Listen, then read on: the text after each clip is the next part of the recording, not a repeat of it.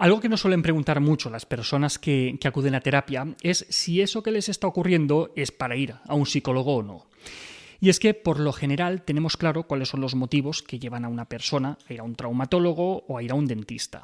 Pero cuando hablamos de salud mental, pues nos entran las dudas. Esta semana vamos a ayudarte a entender si el problema que tienes es motivo para ir a un psicólogo o no. Vamos a verlo. Lo primero que tenemos que tener en cuenta es que todo el mundo tiene problemas emocionales y no emocionales. Las parejas se rompen, los amigos decepcionan, el trabajo no siempre es como nos gustaría, los hijos dan mucha guerra y la familia es para darle de comer aparte. Vamos, que la vida no es fácil. Estos problemas del día a día muchas veces nos generan estados emocionales que nos resultan desagradables. Tenemos ansiedad, estamos tristes, nos vemos desmotivados.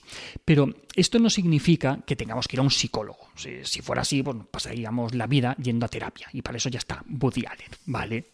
Entonces, ¿cuál es la línea que separa esos problemas normales, entre comillas, del, del día a día, de algo más grande, que, de eso que requiere terapia? Pues habrían varios factores. El primero, la intensidad del malestar que nos genera. Y una cosa es que tengas un problema y eso te haga sentir mal. Hasta aquí todo normal. Pero otra cosa es que ese malestar sea tan grande que comience a interferir en tu vida, que te afecte al trabajo, que afecte a tus relaciones sociales, a tu familia. Pues esa es una primera línea roja. Cuando las consecuencias de lo que ocurre comienzan a aplicar distintas áreas de tu vida, pues quizás sea buena idea buscar ayuda para poner freno. Otro motivo, la falta de recursos.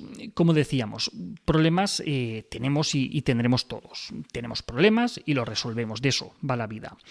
El verdadero problema viene cuando tenemos problemas y sentimos que no tenemos herramientas suficientes para resolverlo, que, por más vueltas que le demos y, por más energía que le pongamos, que no hay manera. Pues bien, en esa situación también es buena idea consultar con un profesional que nos ayude a desarrollar las estrategias necesarias para hacerle frente. Más motivos, pues cuando nos damos cuenta de que somos reincidentes y nos vemos teniéndonos que enfrentar a un mismo problema constantemente. Cuando casi sin darnos cuenta nos metemos en los mismos líos una vez y otra vez y otra vez y eso nos hace sentir mal. Pues ahí hay algo que no funciona y estaría bien analizarlo. Por ejemplo, personas que acaban siempre metidas en relaciones complicadas, con un mismo patrón de persona que les hace daño y al final la cosa siempre acaba como el rosario de la aurora. Pues quizá no es solo mala suerte. ¿Vale? O personas que, que pierden los nervios cada dos por tres y acaban haciendo mucho daño a la gente que tienen a su alrededor no son cosas puntuales, es un patrón y es algo que, que, no está funcionando y tenemos que buscar esa ayuda. ¿Vale? Pues bien, estas serían tres señales de que eso que te ocurre, pues quizás sería buena idea trabajarlo en terapia. Cuando hay mucho malestar y afecta a tu día a día, cuando no tienes recursos o cuando el problema se convierte en un patrón del que no sabes cómo salir. Pero ¿esto en qué se traduce? Es decir, ¿qué asuntos concretos son los que consultan las personas cuando van al psicólogo? Pues en la mayoría de casos, en contra de, la creencia popular, no se trata de trastornos mentales propiamente dichos, como una depresión, un trastorno de angustia, un trastorno obsesivo o una fobia. Esos eh, son problemas que típicamente tratamos los psicólogos, pero no son la mayoría. Afortunadamente, cada vez se acude antes a terapia, con lo que nos evitamos que los problemas se hagan tan grandes que acaben convirtiéndose en un trastorno y cueste mucho más superarlos. Los asuntos por los que más se acude al psicólogo son, en primer lugar, eh, las dificultades de adaptación a nuevas situaciones vitales, por ejemplo, un duelo, una separación, un cambio de residencia, de trabajo, el inicio de, la maternidad o, la paternidad. Situaciones que hacen que, los recursos que teníamos hasta ese momento ya no nos sirvan y que tengamos que hacer un cambio de rumbo. Son momentos de transición, de transición vital, en los que es frecuente sentirse bloqueado y necesitar una ayuda externa para poder seguir avanzando. Otro motivo habitual es cuando se busca mejorar ciertas habilidades personales, como, como, las habilidades sociales.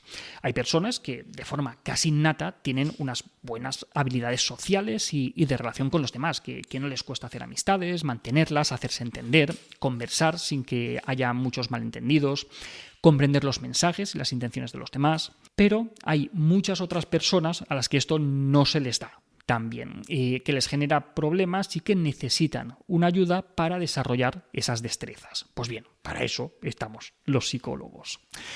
También es frecuente que las personas acudan a terapia para que les ayuden en un momento vital en el que deben tomar una decisión importante y no saben cómo abordarlo, ya sea a nivel laboral, personal, familiar o del tipo que sea.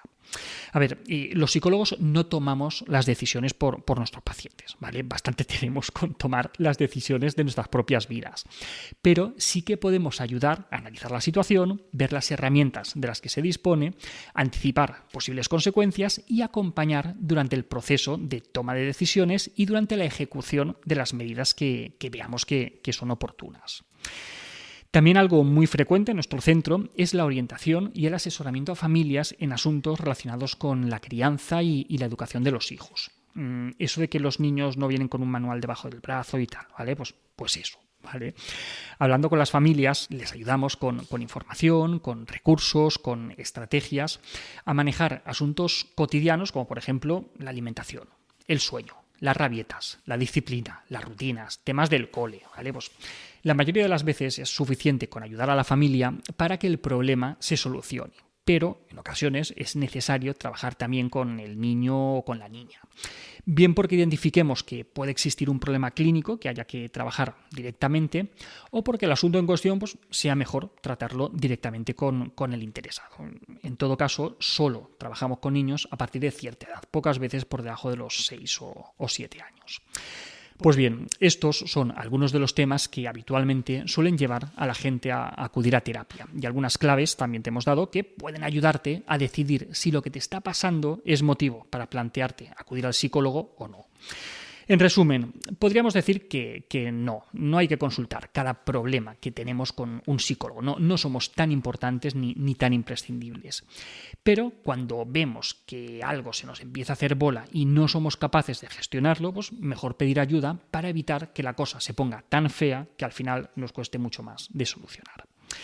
Y hasta aquí otra píldora de psicología. Si os ha gustado podéis ayudarnos compartiéndola. Además, tenéis muchos más vídeos, muchos más artículos en el canal de YouTube y en albertosoler.es. Y en todas las librerías, nuestros libros Hijos y Padres Felices y Niños sin Etiquetas. Y también nuestros cuentos infantiles Tengo miedo y Tengo un nudo en la barriga. La semana que viene, más. Un saludo.